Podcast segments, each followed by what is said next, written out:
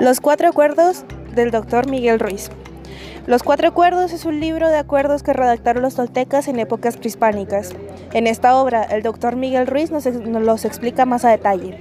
Son acuerdos sencillos, pero aplicables y concretos para la vida diaria. A continuación, yo y unas compañeras expresaremos nuestra opinión sobre cada uno de ellos.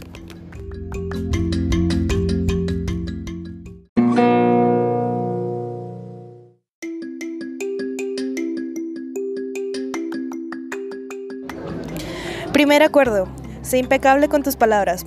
Con esto el autor no se refiere a ser culto y tener un léxico muy amplio, sino que aprendamos el valor de las palabras y cómo impactan tanto al resto del mundo como a nosotros. Ser impecable con ellas es no utilizarlas en contra de uno mismo, porque al ofender o insultar a alguien uno se gana su odio y esto no es beneficial. Hay que cuidar de no hacer o extender el daño que causan otros con sus propias palabras. Esto es, pensar antes de hablar para que nuestras palabras no sean usadas en nuestra contra después.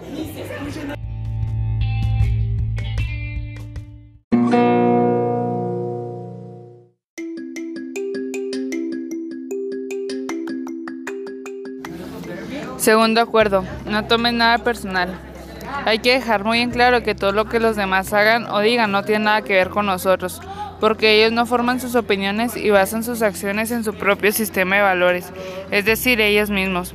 De modo que ni siquiera los insultos dirigidos hacia tu persona deben ser tomados muy a pecho, porque en el acuerdo anterior dijimos que insultar a alguien es perjudicial para ellos no porque nos hieran, sino porque es, una forma de ganar el odio del resto. Disponerse a tomarse todo personal es disponerse a sufrir por nada.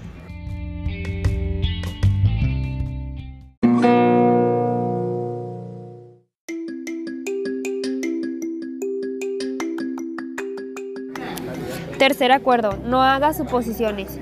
Si no nos vamos a tomar nada personal, es importante no tomar importancia tampoco en las vidas del resto. No somos ellos y nunca llegaremos a entender al 100% sus mentes, sus sistemas de valores ni por qué sus acciones. Por ello es importante evitar a toda costa suponer nada sobre nadie.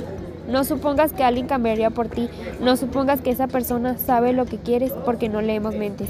Tampoco supongas que alguien con actitud negativa siempre será así, porque evolucionamos constantemente y no solo porque conozcas a ellos del ayer significa que puedes tacharlos en el presente como una mala persona. Juzga con ellos, no con lo que piensas y supones, porque eso nos nos crea conflictos como externos e internos. Al hacer suposiciones te equivocas por tu veneno emocional y no sabes cómo justificar tu dolor emocional y echar culpa de tus decisiones hacia los demás. Y, ves, y en vez de hacer suposiciones, pregunta y responde.